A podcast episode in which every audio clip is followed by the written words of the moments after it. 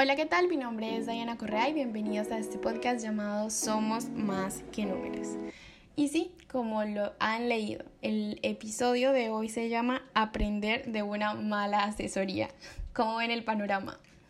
Para nadie es un secreto que empezar con nuestras primeras consultorías es difícil, difícil porque nos estamos enfrentando a temas desconocidos, a temas que no sabemos hasta qué punto vamos a poder asesorar a nuestro cliente y que obviamente tenemos una presión muy muy fuerte que es querer dar la mejor asesoría, quedar muy bien con el cliente y que el cliente nos diga, sí, quiero que tú seas quien me asesore.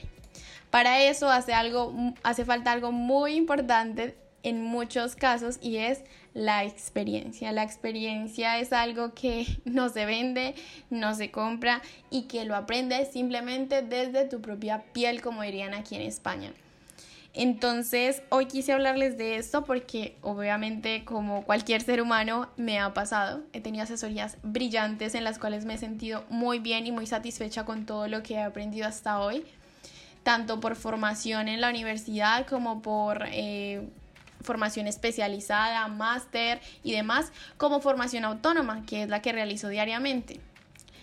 Pero hay asesorías en las que definitivamente no siempre somos tan brillantes. Y lo más interesante de esas asesorías es las buenas enseñanzas que nos pueden dejar. Ustedes no saben lo que una mala asesoría puede hacer en uno. Una mala asesoría lo puede impulsar a uno a investigar muchísimo más, a querer que en la próxima asesoría, cuando nos pregunten esto, ya ser todos unos expertos y nos hace un llamado de atención y es no todos, no, no todo lo sabemos, no, no tenemos la ciencia cierta todo acerca de nuestra profesión. Siempre va a haber una pregunta que nos ponga en la cuerda floja y por eso es importante estar muy preparados.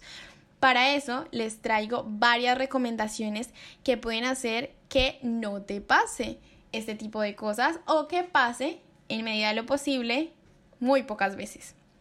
Una de las, una de las estrategias, diría yo, que tengo en mi consultoría y que tienen muchas empresas que están relacionadas con captación de clientes a través de Internet es un pequeño formulario antes de una asesoría online. Un formulario que nos va a permitir saber muchísimas cosas de nuestro cliente, hey, no hay que tender a saturar al cliente, hacerle, mis hacerle mil preguntas, casado, soltero, cuántos hijos. No, esas son preguntas que en este caso, si no es nuestro servicio en específico, a lo mejor no nos importan. A nosotros tal vez, si somos asesores o consultores empresariales, contadores públicos, abogados y demás, nos puede importar generalmente esa actividad a la que se está dedicando nuestro cliente, ¿cierto? Y, lo, y me voy a enfocar 100% pues a mi profesión porque es con la que puedo hablar con, mucho, con mucha fuerza. Entonces, una de la información importante para mí finalmente es el nombre de mi cliente si desarrolla una actividad comercial, industrial, de servicios, ¿cierto? Y muchas veces desde qué parte del mundo me escribe, porque sí, mis clientes no son únicamente de Colombia, sino que también son de Latinoamérica inclusive de la, del otro lado del mundo, de donde yo me encuentro, ¿cierto? De Europa y demás. Entonces me parece importante. Ahora, para filtrar esa obtención de leads, es decir, de esos posibles clientes, yo lo que hago es saber cómo me conoció, si me conoció a través de un amigo, si me conoció a través de YouTube, de dónde me conoció, de dónde supo mis servicios y saber en qué momento lo puedo contactar. Ahora, hay algo súper importante y es, comiéntame cualquier cosa que consideres importante en ese mismo formulario. Cuando tú en un formulario pones esto o pones de qué quieres que te asesoremos, tú ya tienes un motivo para ser el mejor en esa pequeña ponencia con tu cliente o esa primera reunión, porque tú ya tienes una parte donde le estás diciendo a tu cliente finalmente, hey, háblame de ti, yo me voy a preparar al 100%. Aunque ya lo tenga casi todo claro, aunque sea lo que me dedico, siempre hay cositas que tal vez nosotros dejamos de lado y no está de más investigarlas antes de tener nuestra asesoría. Entonces, esa parte es súper crucial. Tal vez hayan clientes que sean más abiertos y te cuenten todo lo que necesitan en la asesoría y se tomen el tiempo para escribir. O puede que hayan clientes que simplemente pongan, eh, no pongan nada. Pero esos clientes principalmente que nos ponen información de valor, como los servicios que quieren recibir y, su, y lo que necesitan en ese momento, es importante aprovecharlos, prepararnos y tener una exposición, una reunión virtual o presencial de lujo. Entonces, esa es una de las herramientas que podemos tomar para nuestro cliente. ¿Cierto?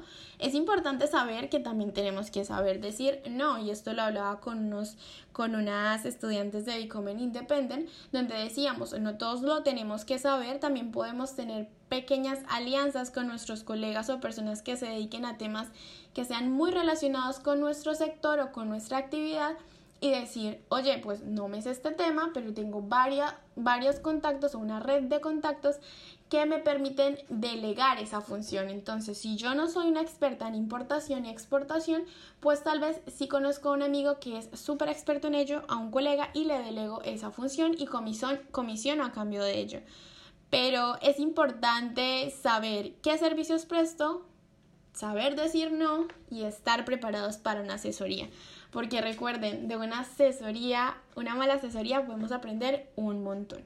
Así que básicamente a eso los invito a utilizar estas maravilla de, de, herramientas tecnológicas, esta maravilla de cosas que están ya en internet, que son gratuitas. Tú puedes hacer un formulario en Google Form y mandarlo a tus clientes si tu canal de conversión es WhatsApp, si es Facebook, si es Instagram, si es tu página web, pues va a ser mucho más fácil porque ya tienes un formulario establecido, pero Trata de tener información de tu cliente antes de que él se reúna contigo. De esta manera vas a quedar muy bien ante tu cliente, aunque no seas el experto en el tema que te está que te está consultando, pero que por lo menos puedas tener gran claridad en eso que le estás mostrando. Recuerda que ante tu cliente tú eres el experto, tú eres el que sabe y así debe quedar siempre. Ese es mi consejo el día de hoy. Finalmente también se nos permite ponernos rojitos en un momentico, sentirnos culpables por no haber asesorado tal vez a nuestro cliente de la mejor manera, pero tener toda toda la intención de que no nos vuelva a pasar o no por lo menos con ese tema en particular. Así que los invito a que realicen esta actividad, a que creen su formulario en Google Form y se lancen a probar cosas nuevas que pueden hacer conocer mejor a tu cliente antes de esa primera interacción. Eso es todo por el día de hoy. No olviden que tienen un contenido increíble que consumir aquí en Spotify, diferentes episodios, pero también pueden ir a visitarme en YouTube si quieren que nos veamos y que sea más visual la interacción. Un beso y nos vemos en la próxima. Chao, chao.